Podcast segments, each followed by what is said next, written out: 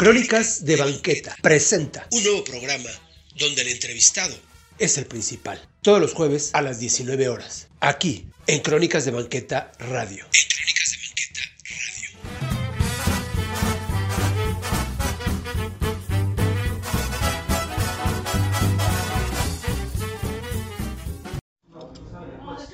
Hola amigos, ¿qué tal? Buenas noches. Estamos aquí. Bueno, yo soy Arturo Trejo de Crónicas de Banqueta y como cada jueves Crónicas de Banqueta presenta, pues tenemos un invitado de verdad muy, muy especial y, y él nos platicará de todo lo que hace. Hoy en día él es Cristian Ramírez y ahorita vamos a ver, eh, primero que nos diga así, pocas palabras, a qué te dedicas hoy en día.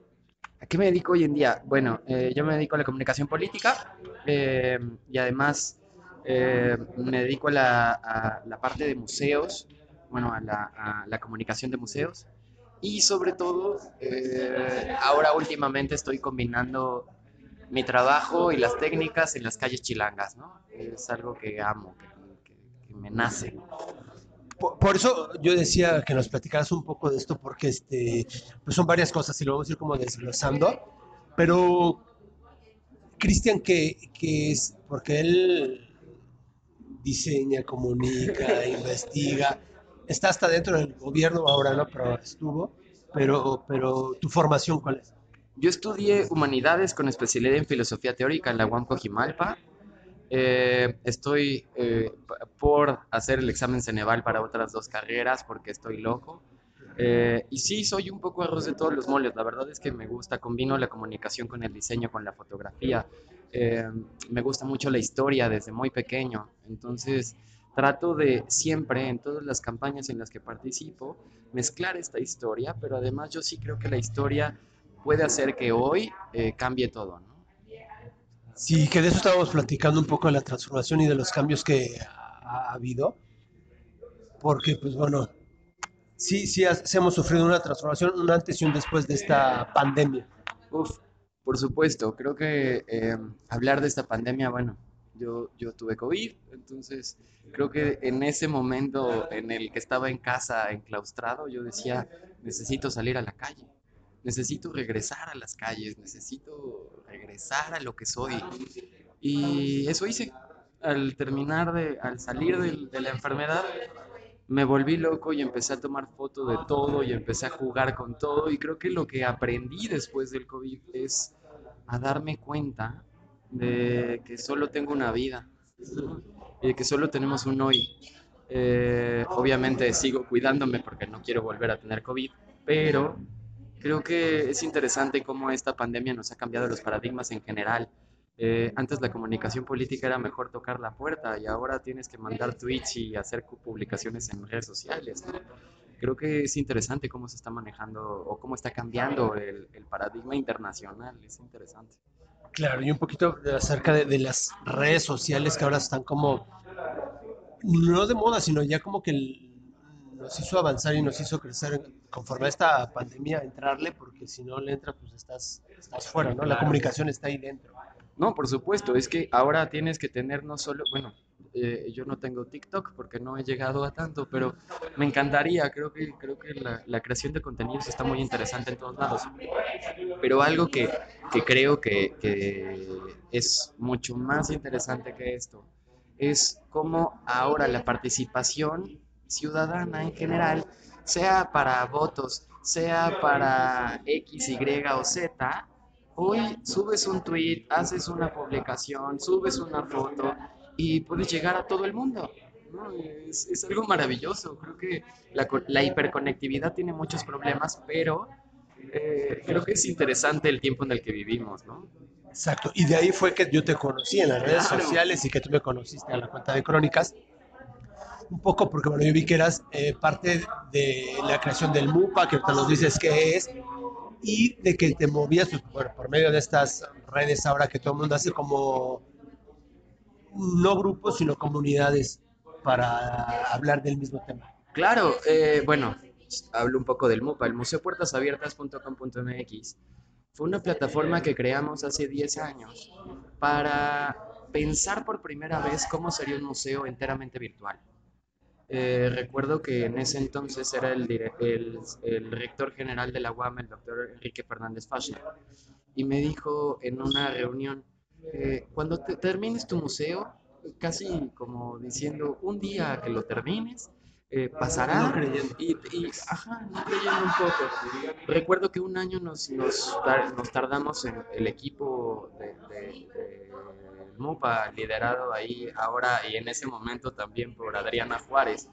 Eh, pues dijimos, ¿y por qué no? ¿Y por qué no lo hacemos? ¿Y por qué no lo logramos? Y lo fundamos.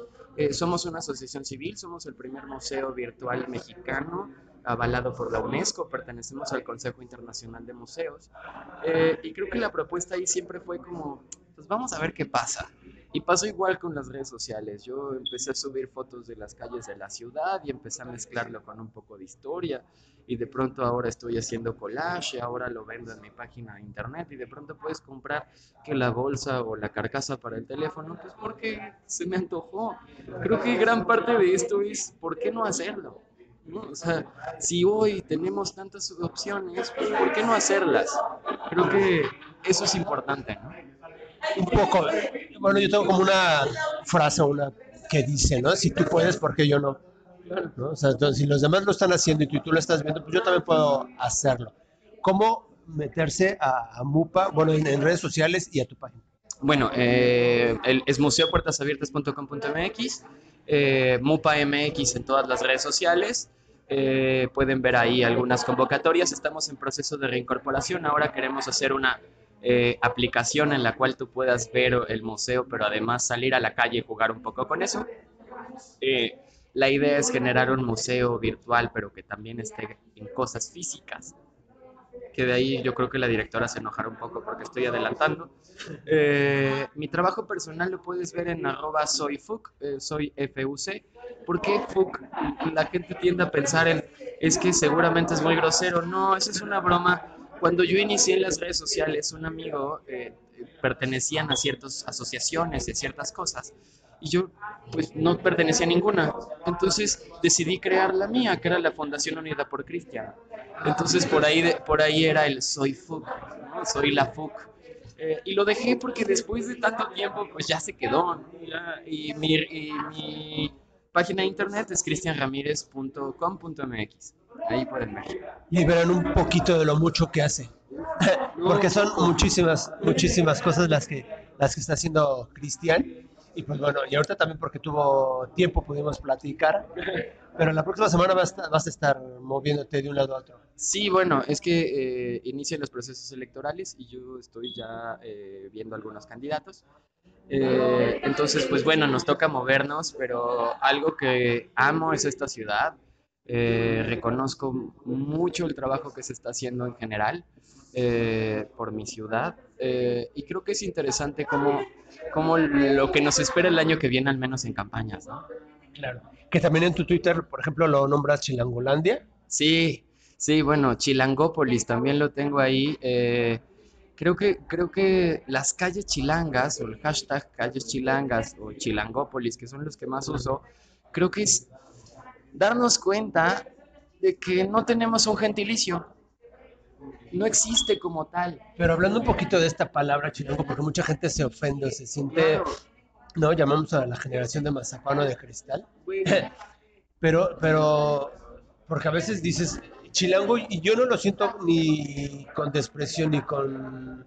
Pero hay personas que sí. A mí la mayoría siempre me han llamado chilango y ha sido en, en, en buen y mal tono.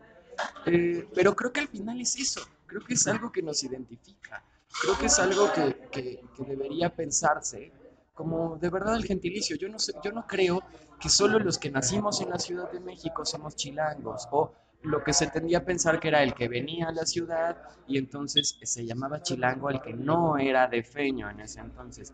Yo la verdad es que creo que el chilango es el que decide, el que vive o el que está aquí pero que ama esta ciudad, ¿no? Que se acostumbra a estar en la capital, ¿no? Ese sí es un verdadero chilango. Caos, ¿no? En este, en este caos que yo, yo sí creo que hay personas que lo aman o lo odian.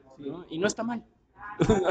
Al final creo que eh, si hablamos de lo chilango, ya tenemos una, un referente, sea positivo o negativo. pero busquemos que ese chilango tenga una connotación que de verdad nos identifique. Que no solo sea las personas que pedimos las quesadillas sin queso o comemos todo en un bolillo, sino también los que de verdad amamos esta tierra. Así como los regios aman, aman Monterrey, así, este, no voy a decir otras cosas porque si no luego me van a tundir. Sí. Este, pero sí lo veo desde ese lado. Creo que cada, cada persona es orgullosa del lugar en el que está. Y es por eso, es por eso te decía que, que el verdadero chilango es el que siente a la capital, el que la vive y el que la entiende en este tipo de cosas como la quesadilla sin queso o, o como si dijeras es, que es un chiste local, ¿no? Pero el DF, ahora Ciudad de México, tiene muchas cosas de este tipo. O sea, por aprender que, que si no estás aquí, no las entiendes. No, La torta de tamal, chilaquiles. ¿no? El, el tamal frito, ¿no? O sea, el- el- por ejemplo. O sea, creo que, creo que la ciudad no solo le dio el nombre al país, sino creo que gran parte de la cocina mexicana, yo creo que hay cocinas que se, que se cuecen aparte, ¿no? Pero gran parte de lo, en el imaginario colectivo, de lo que tenemos en la cabeza con México, sí, además de, de algunos otros estados, creo que, creo que los mexicanos comemos tacos, somos fiesteros y no, no nos importan algunas cosillas, pero bueno, cada uno. La verdad es que me interesa mucho, a veces sí genero esos debates de el, el- la quesadilla sin queso, pero es que yo soy intolerante a la lactosa, no es que sea chilango nada más, ¿no? Este, o sí lo meto todo en un bolillo, pero pues porque soy chilango. Perdón, creo que es, sentirme orgulloso de, lo que soy, de lo que creo y en dónde vivo y en dónde decidí estar. Esta ciudad es increíble. Exacto. Y de ahí entonces te nace también hacer crónica, como uno, como todos hacemos ahí de alguna forma la crónica en la ciudad. Sí, claro, bueno, hago algunos ejercicios porque de verdad que el trabajo que tú haces o el que hacen algunos otros es mucho mejor que el mío, ¿no? Al menos, al menos me defiendo y donde sí me defiendo es en la foto. Ahí sí me defiendo.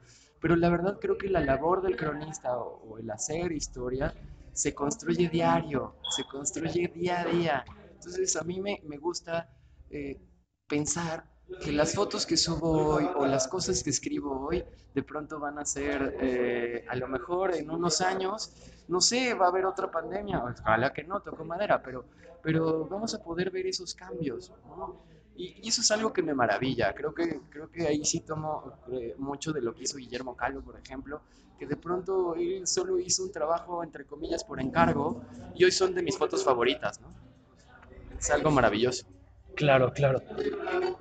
Y, y- y por supuesto que este, primero vamos a salir de esta pandemia y, y luego ya. Vamos a, a- a dejar aquí, vamos a meter un corte y regresamos en un ratito, ¿te parece? Sí, muchas gracias. Hola, ¿qué tal a todos? Eh, mi nombre es Katherine Hernández de las Academias de Música Yamaha y quiero invitarlos a que aprovechen nuestra promoción del Buen Fin. Inscríbanse a cualquiera de nuestros cursos en línea y ahórrense el costo de la inscripción. Además, obtengan un 20% de descuento en el pago de las colegiaturas. No esperen más, aprovechen, válido hasta el 20 de noviembre. Inscríbanse ya.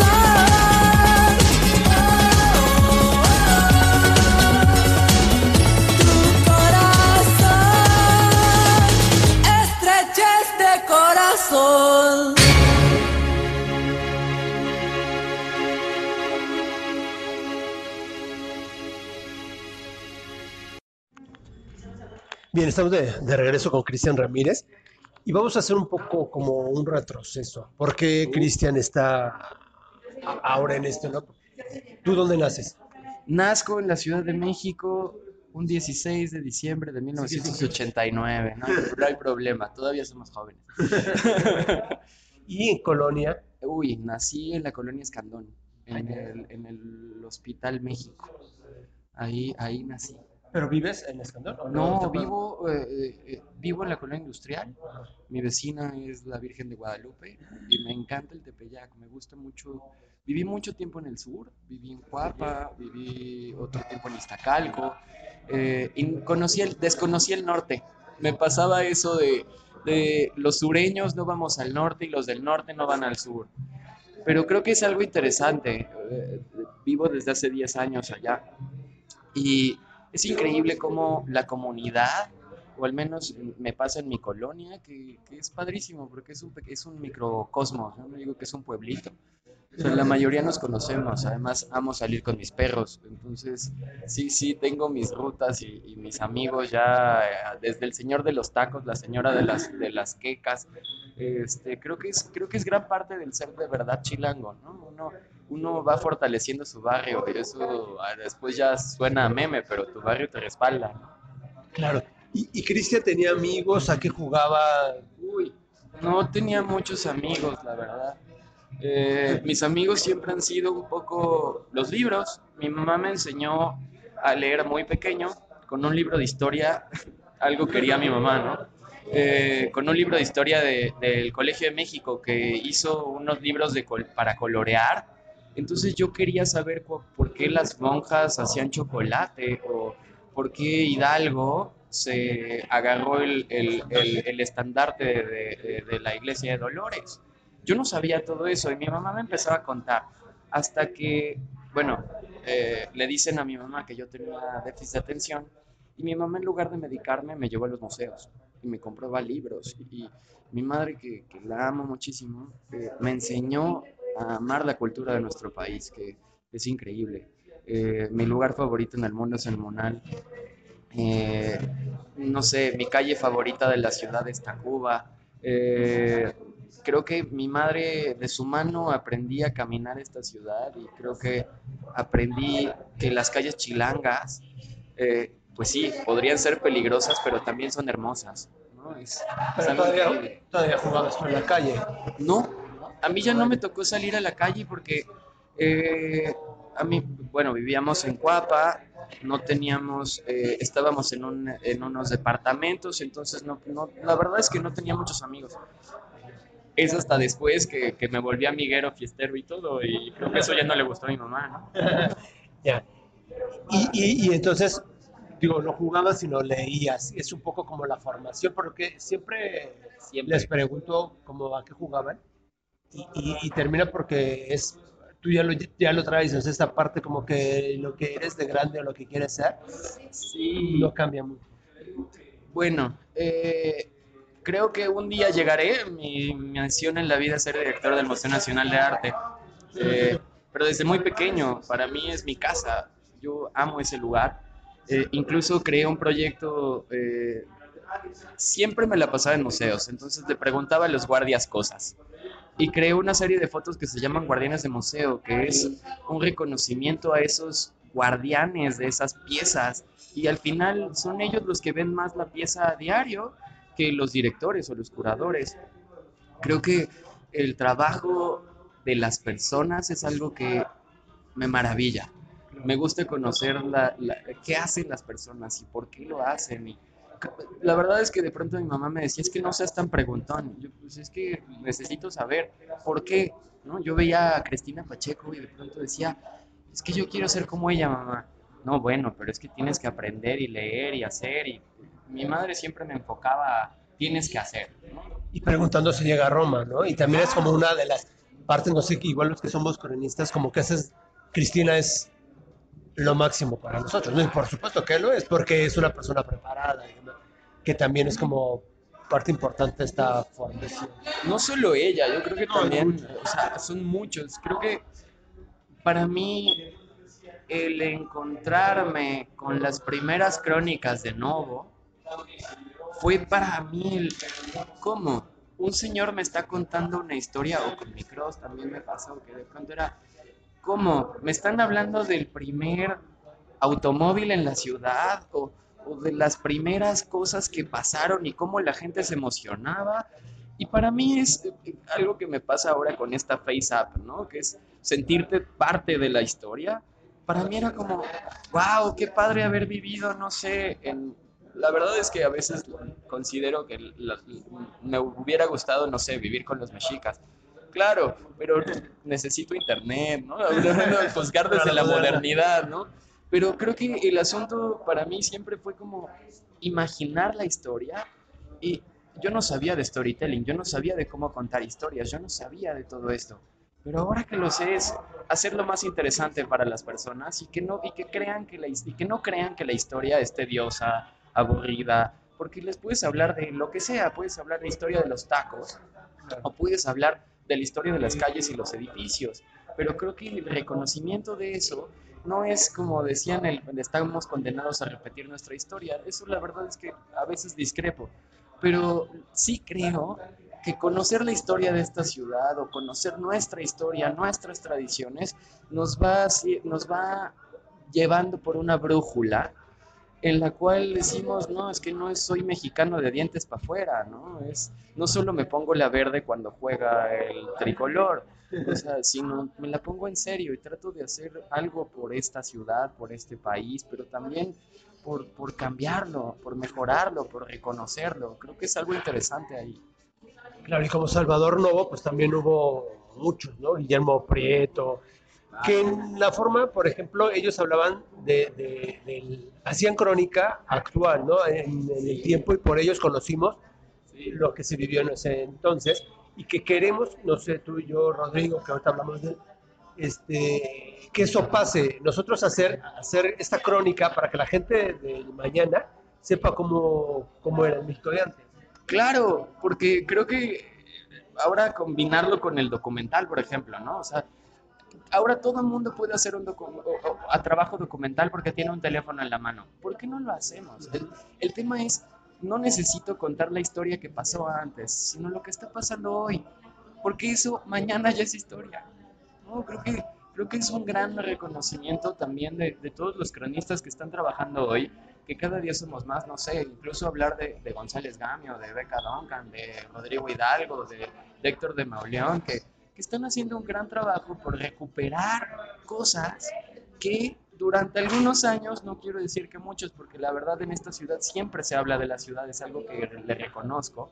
Somos tan, estamos a punto de cumplir 500 años, 700 años, y estamos, estamos entrando a un lugar bien interesante para todos los que somos cronistas, porque es momento de, de hablar de la ciudad, de hablar del país, de, de volver a recuperar todas estas cosas que nos hacen ser mexicanos, ¿no?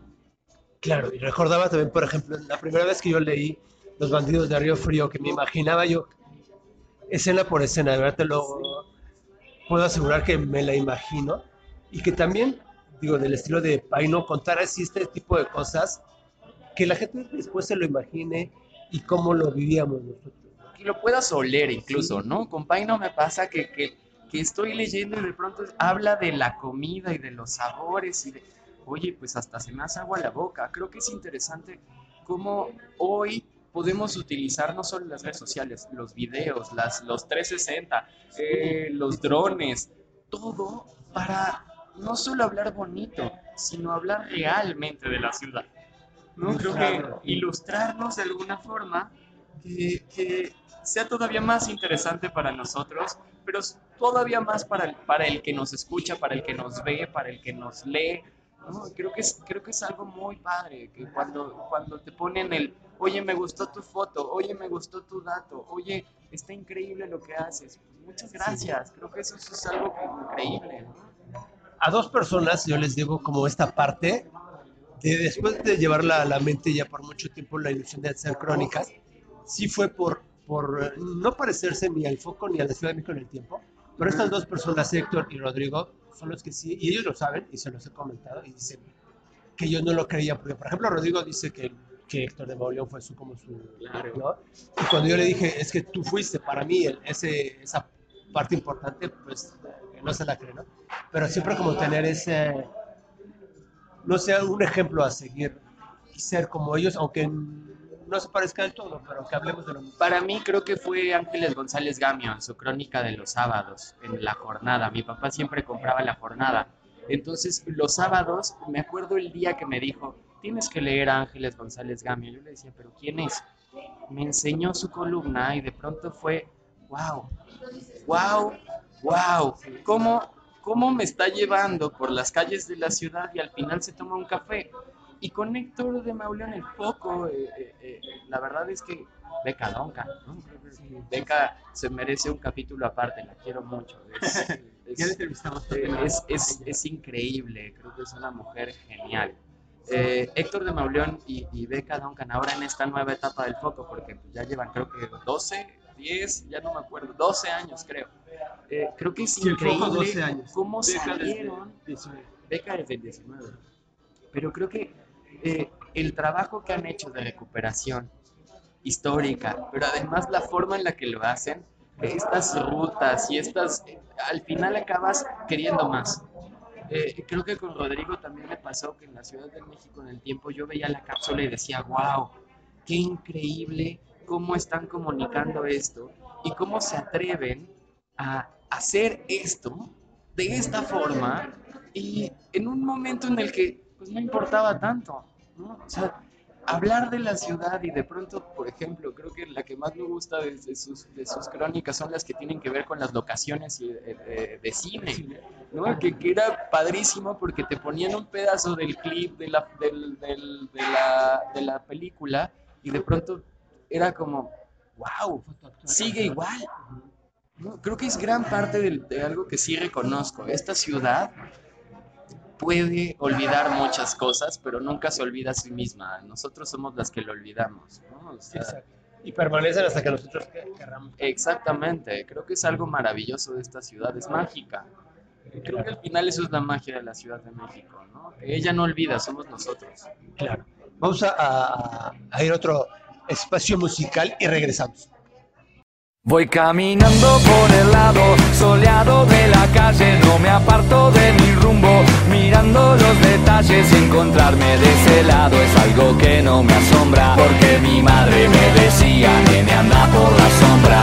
Camino sin apuro y el sol está caliente, no me importa que me griten ni me llamen los de enfrente que me observan y me hacen así con el dedo y yo doy vuelta la cabeza y me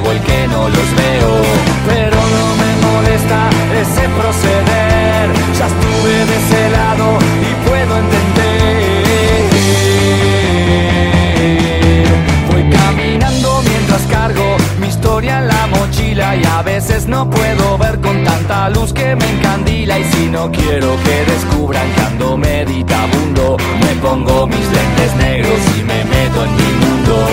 Elijo una canción y la pongo a sonar y subo el volumen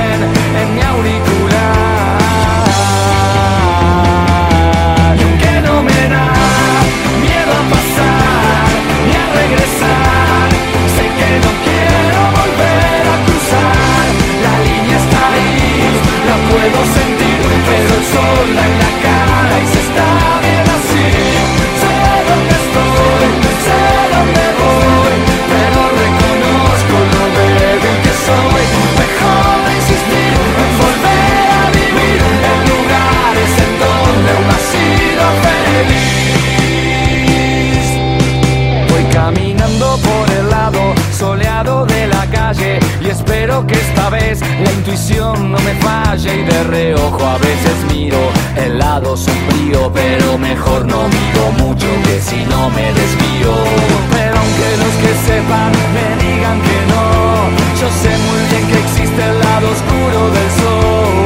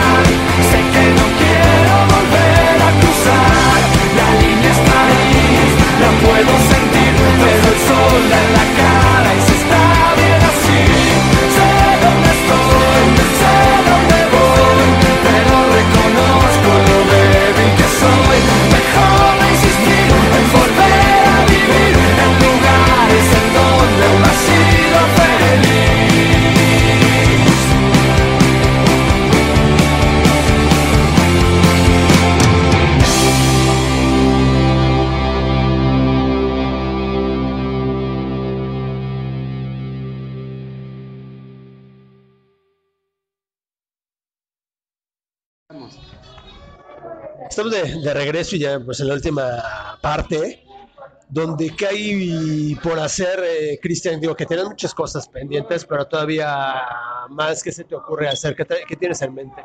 Traigo en mente eh, la que va a ser mi primera exposición de las calles chilangas, que va a salir con el Museo Puertas Abiertas, no sé por qué. Eh, este ejercicio lo traigo en la cabeza desde hace varios años, pero creo que no me quería aventar. ¿no? Era como el, no, no, el, el- el síndrome del impostor llegó a mí.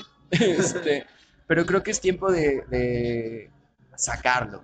También ahí traigo unas, eh, ya no crónicas, sino unas historias eh, de las calles chilangas que esperemos se conviertan en unos pequeños cortos. Eh, uno va a ser animado y tres van a ser este, eh, ficcionados, pero en las calles. Estoy muy emocionado. Ahí con, con- con el equipo de Laboratorio de Arte Documental. Eh, y además, pues las campañas y lo que venga. A mí eh, creo que algo que amo es el servicio público y creo que amo servir a esta ciudad. Eh, entonces, pues lo que pase, no sé qué vaya a pasar, pero mira, que me agarren ocupado, que me agarren haciendo foto, diseño, este, lo que sea. ¿Qué es tu fuerte? ¿En cuál te consideras así como que más apto para o, o- o todo? un- No, creo que en la parte de imagen. ¿No? Creo que eh, sin, sin, sin ser, eh, sí, sin afán de, de darme grandes somos, me gusta mucho la imagen desde muy Dices, no es pequeño. por nada, pero No es por nada, pero eh, sí, me gusta mucho, mucho, mucho hacer imagen. Me gusta mucho agarrar la cámara y ver qué encuentro. Me gusta comunicar desde ahí. Creo que gran parte de la visión del fotógrafo es, no es la técnica, sino el ojo. Y, y creo que me gusta contar ese tipo de historias. Creo que está interesante generar en la, en- a la gente, a las personas en general, eh, imágenes que les puedan contar historias. ¿no? O sea, creo que pensar, por ejemplo, en donde estuvo el paseo de la cadena, a lo mejor una historia de amor, o pensar en, en la calle de la amargura y pensar una historia de desamor, o pensar en, en los paseos que daba la gente en el siglo XIX, pero llevarlos al siglo XXI y decirle a la gente, estás yendo a comprar al mismo lugar que iban a comprar las personas, no sé, por ejemplo, hablando de la Merced, o eh, ¿por qué no meternos en los lugares contemporáneos y decir, no sé, no niego que hay miedo por el COVID, pero bueno, tenemos que hacerlo con miedo, diría, dirían mis amigos. El, el asunto es, ¿qué va a pasar cuando te des cuenta que la capacidad que tienes de contar historias, no sé, eh, se vaya o creo que este es un trabajo de estar todo el tiempo ¿Pero crees que eso pensando. exista? No creo. No sé, me da miedo, creo que es uno de los grandes miedos. A menos que sea en- un en que ya no, imagínate, Que toquemos madera. toquemos madera. Yo creo que, yo creo que el asunto en, en- en esto es seguir contando estas historias, seguir contando estos pedacitos de la ciudad, seguir pensando en, en cómo vamos a, a hacer que más personas conozcan esta ciudad, se, se sientan parte de ella y, por ejemplo, pues se sientan chilangos, a pesar de que sean de otra parte del mundo. Conozco varios amigos que de pronto aman tanto la Ciudad de México que la hacen su casa. Y creo que es muy interesante como a veces los que vivimos aquí no nos damos de cuenta de eso hasta que salimos. ¿no? Claro. Y es algo como, güey, pues, vivimos en, en- en- en una ciudad maravillosa. Esta parte de que nosotros como cronistas contamos his- historias que a veces de alguna u otra forma son diferentes, las que cuentas tú, las que cuenta Rodrigo, la- o sea, Sí. no sé, hasta Alejandro, el, yo el residente. Eh, siempre hay como esa, lo que tú no cuentas lo cuenta él y lo que no el Claro. otro. Esa, esa Creo parte, que no se contrapone ninguno de nuestros esfuerzos. Por Creo lo que que al no final tratamos como de, de- de unirlo y que cada uno vaya sumando a la conversación algo. Creo que es, no sé, este, hablar, por ejemplo, yo no, yo no podría hablar de la Inquisición, pero Ursula Campbell lo sabe hacer muy bien, ¿no? O yo residente es el, el mejor del centro. Exacto. Y de pronto es como, ah, mira, veo la foto y digo, güey, me encantaría hacer algo así. Creo que, es, creo que no es una cuestión de vamos a, a- a- a- ver qué hace lo demás y copiarlo, o entre comillas hacerlo mejor, porque no es así sino que creo que todos nos unimos por el amor a la Ciudad de México. Creo que es increíble cómo esta comunidad que nos dedicamos a la historia o que a, la labor de la crónica, es, es una gran camaradería, es, es, es- algo padre. Que esta parte es importante porque ahora las, las redes, y lo estábamos platicando, han cambiado tanto que atacan, polarizan, dividen, y siempre se trata de ver que no, es que no fue así, yo me lo sabía de otra forma, o yo me sé más datos que tú. Y entre nosotros, eh, eh, digo, ahí también, Qué padre que haya gente que sepa Sí. más que nosotros. sí, eso, eso es porque de ellos aprendemos, ¿no? Por supuesto, pero además creo que la labor que nosotros hacemos es eh, una sumatoria. Sí. Creo que eh, algo que nos identifica no son nuestras cuestiones políticas, ideológicas o religiosas. Nos identifica el amor por esta ciudad y por, y por el lugar en el que estamos. Y podemos hablar, no sé, en mi caso, por ejemplo, de San Miguel Topilejo o del Tepeyac. No, no importa, pero eh, de verdad que agradezco la labor de muchos que se han dedicado a las primeras colonias de la ciudad o al centro histórico o a las primeras calles o a- porque es maravilloso, es, es un reconocimiento diario a, a alguien que durante mucho tiempo o poco tiempo se ha dedicado a esto. Y, y creo que no es, creo que el, el afán es sumar, no restar, ¿no? Creo que es, es tener, no es tener la foto o tener el texto publicado o hacer lo que sea, sino hacerlo porque te gusta. ¿no? Voy a- adelantar y voy a platicar algo que todavía no está hecho, pero yo con Rodrigo, por ejemplo, dije, ¿por qué no nos juntamos y, y hacemos algo entre varios cronistas, sin el afán de, de- de- de hacer competencia, ¿no? Pero de ver esa camar- camaradería que ahora no existe fácilmente, porque a veces entre los historiadores se tiran unos al otro, Claro. ¿no? Es que Nosotros son hacerlo- gremios. Al Sí. final es que hasta eso podríamos hablar de verdad de, de la historia de, de los gremios en la Ciudad de México, porque es increíble cómo, cómo de- en el siglo XXI seguimos utilizando fórmulas del siglo XVI o del siglo XV.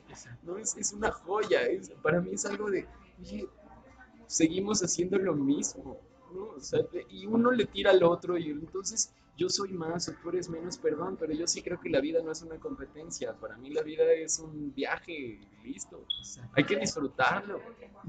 Y, y aparte porque estas reuniones serían fabulosas el compartir lo que cada quien No, claro, hablar con Rodrigo, hablar contigo, de vamos a, a- vamos a caminar por la ciudad y solo de verdad creo que podríamos hacer algo interesante. Sí, yo creo, Sí. yo creo que si no lo vamos a perder, vamos a platicar No, hombre, por con favor, Rodrigo y con Alejandro. hagámoslo. Sí, y a ver quién se nos, se nos une. Sí, veamos, ya, ya veremos qué sale.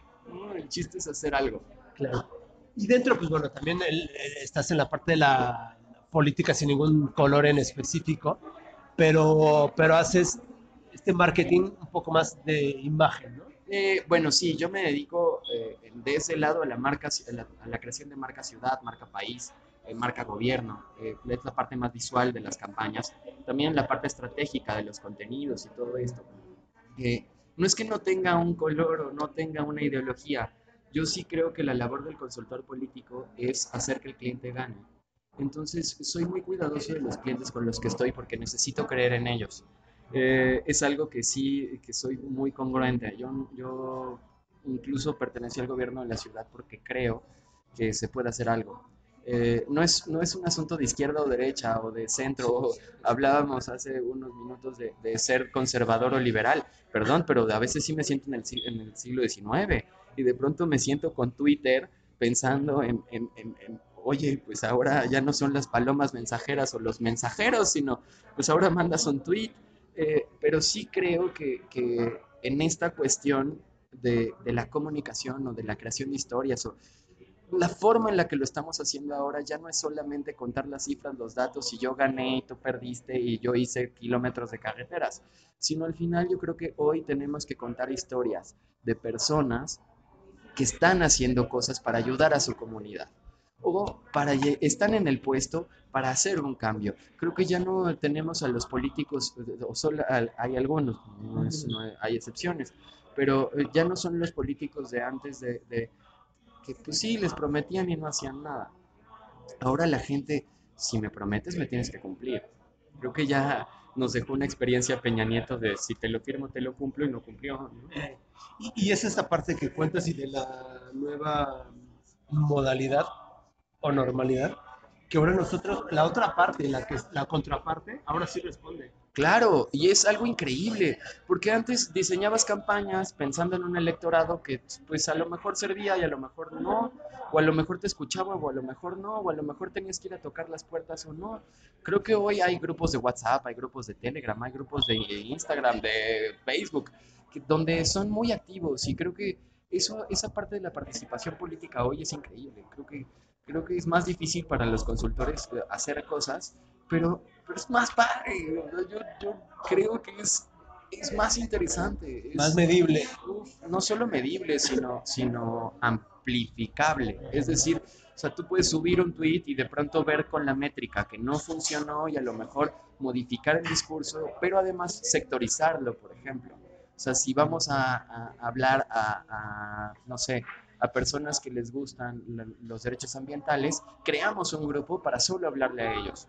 Y entonces, la verdad es que la resonancia es diferente hoy que hace 10 años. Y eso es increíble, es, es, es tan padrísimo. No solo en la cantidad de likes que te ponen en el Facebook porque, o en el Twitter o en, en cualquier red social, sino que además la gente ya es muy crítica. Y entonces te dice, bueno, entregaste ese apoyo social, pero ¿dónde está? ¿Y Más- está? Más que medirlo en, en, en- en manitas arriba, dedos arriba, más que en like o me gusta, sino es la interactividad que hay. Y, y puedes mejorar las políticas Sí. públicas con eso. ¿no? Creo que, es, creo que es, es un gran indicador. ¿no? Ahora hablábamos, de, hace unos años hablaban de indicadores sociales y económicos y bla, bla, bla. Oye, pues hoy también tienes un gran indicador en ver cómo van funcionando tus políticas públicas si tienes certeza de lo que está pasando en las redes. No, no, es, no es el discurso presidencial de benditas redes sociales, pero yo sí creo que hoy gran parte del juego político está en la comunicación política no tradicional, ¿no? que ya no es el spot, o el spot sí, sí está, pero lo tienes que hacer para multiplataformas, ¿no? Es algo increíble. Es, es- está- Es este avance tecnológico que nos ha ayudado y que ahorita las redes todavía están como tomando esa, esa dirección, ¿no? Porque todavía no sabemos bien a bien como para qué sí nos puede servir. Es que yo no les veo una forma de que sirvan o no sirvan. Yo creo que son una gran, gran, lo pienso como, como las polis griegas tenían su ágora, en donde todos podían decir cosas. Creo que ahora tenemos muchas plataformas en donde todos estamos diciendo cosas, pero creo que también qué queremos decir, cómo queremos decirlo, para qué queremos decirlo, y sobre todo si vamos a construir comunidad o, o vamos a destruir comunidad, que, que eso no es algo que va conmigo. Yo creo que eh, mis opiniones políticas son claras, pero tampoco me meto en temas escabrosos porque, pues, ¿para qué? Creo que es necesario eh, eh, crear comunidad y no crear más fricción. Creo que es necesario darnos cuenta que hay que ser chilangos, y, pero no un cierto modelo de chilango o un cierto modelo de persona, al contrario, seamos multi, múltiples, diversos, porque así somos, porque esta ciudad es así. ¿no? Es, es, es, es algo interesante para mí, cómo la ciudad se ha ido transformando a través del tiempo, pero seguimos siendo los, los mismos personajes que eran hace 100 años comiendo tacos y comiendo elotes y, y esa parte de nuestra tradición y de nuestra cultura persiste, solo que no sabemos verla. O no, no sabemos leerla. De- de- recupero ahí algunas, alguna anécdota de Héctor de Mauleón, ¿no? que decía es que la gente ya no lee los retablos. Pues claro, porque no nos, no nos enseñaron a hacerlo. Eh, la gente ya no ve las calles, pues no, ahora estamos acostumbrados a ver casas, eh, cajas de zapato con ventanas.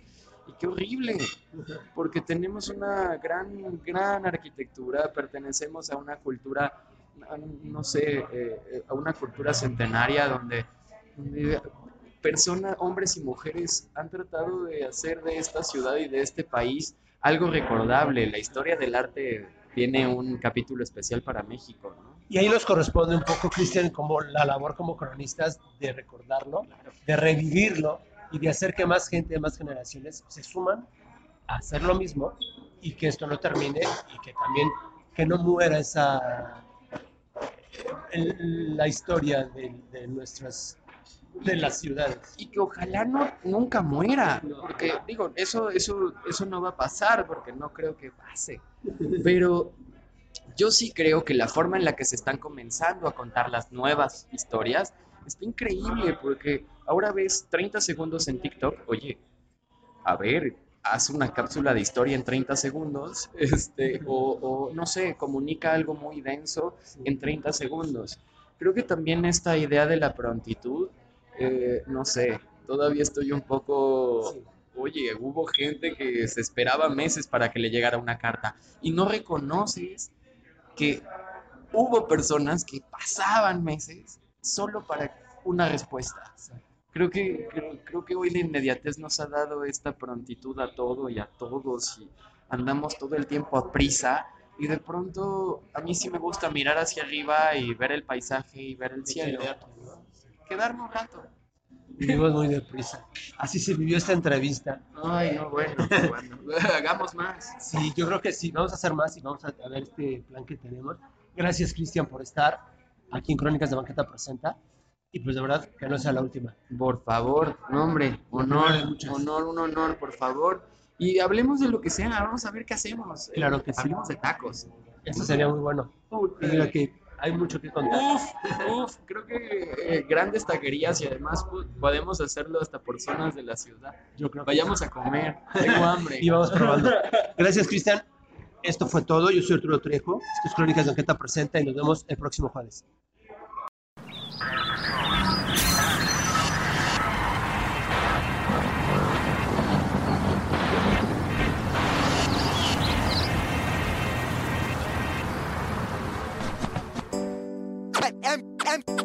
MC, MC Luca. MC Luca. Lupitas, tac, tac, taco shop. Taco shop. Taco shop.